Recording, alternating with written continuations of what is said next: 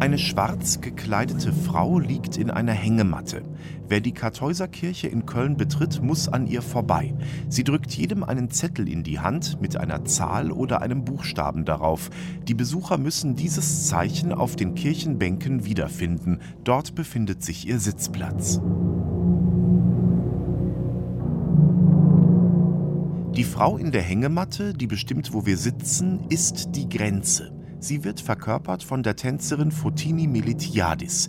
Die setzt sich nun auf den Altar und spielt ein Diktaphon ab. Der Text, der durch die Lautsprecher schallt, ist eine ruhige Klage. Die Grenze beschwert sich, dass wir sie nicht mehr haben wollen, dass sie sterben soll. Das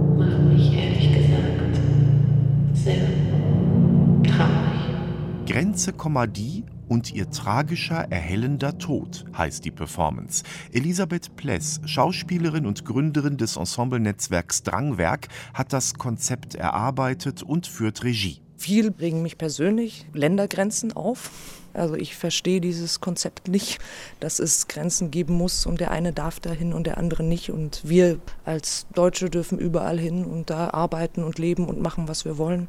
Und andere dürfen das nicht. Und dann bin ich auf ein Gedicht gestoßen von Alfred Gulden über eine Grenze zwischen Deutschland und Frankreich, die mitten durch ein Dorf läuft. Und das fängt an mit Am helllichten Tag habe ich die Grenze gefunden. Was hatte sie da verloren?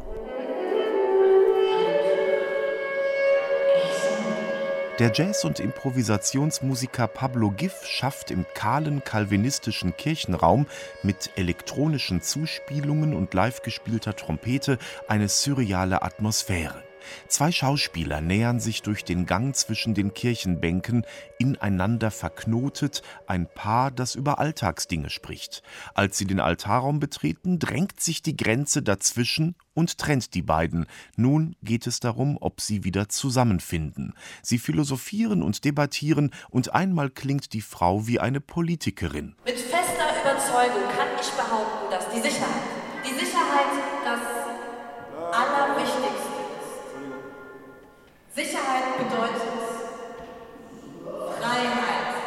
Schaffen Grenzen Sicherheit? Und von welcher Sicherheit reden wir da? Die Performance reißt viele Fragen an.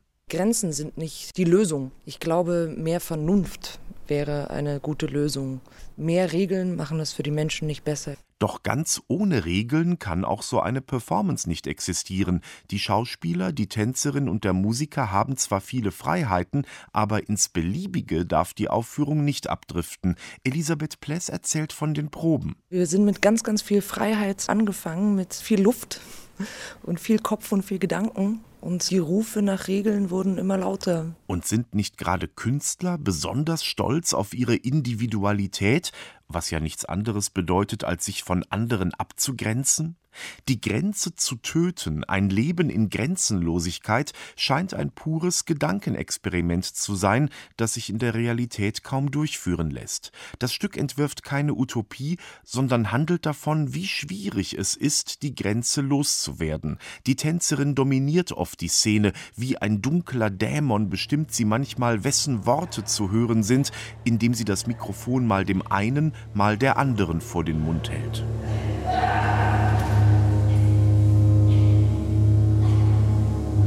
Wir wollen gar nicht die Antwort geben, ob das jetzt die Lösung ist, dass alle jetzt grenzenfrei sein sollen.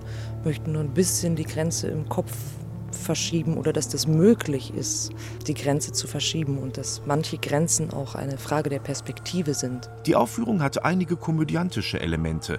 Einmal gibt die Grenze den Weg frei, nickt den Schauspielern zu, ermutigt sie, die Freiheit auszuprobieren. Der Mann rennt los, stoppt abrupt, kommt schreiend wieder zurück ins Licht. Er hat Angst, sich zu weit von der Grenze zu entfernen.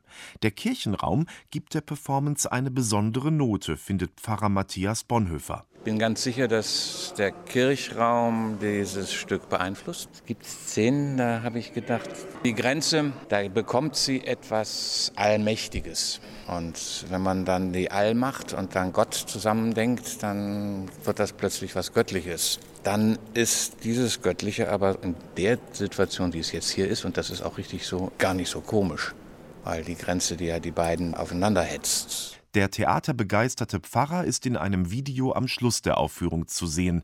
Er hält eine Grabrede auf die Grenze. Da sitzen die Besucher längst nicht mehr in den Bänken. Die Akteure haben die Grenze zwischen Spielfläche und Publikum durchbrochen und alle zu Mitwirkenden gemacht. Die Zuschauer bekommen die Freiheit zu machen, was sie wollen. Doch die Grenze ist nicht totzukriegen. Sie liegt längst wieder in ihrer Hängematte und sieht keinesfalls unglücklich aus. Sie weiß genau, dass sie noch gebraucht wird.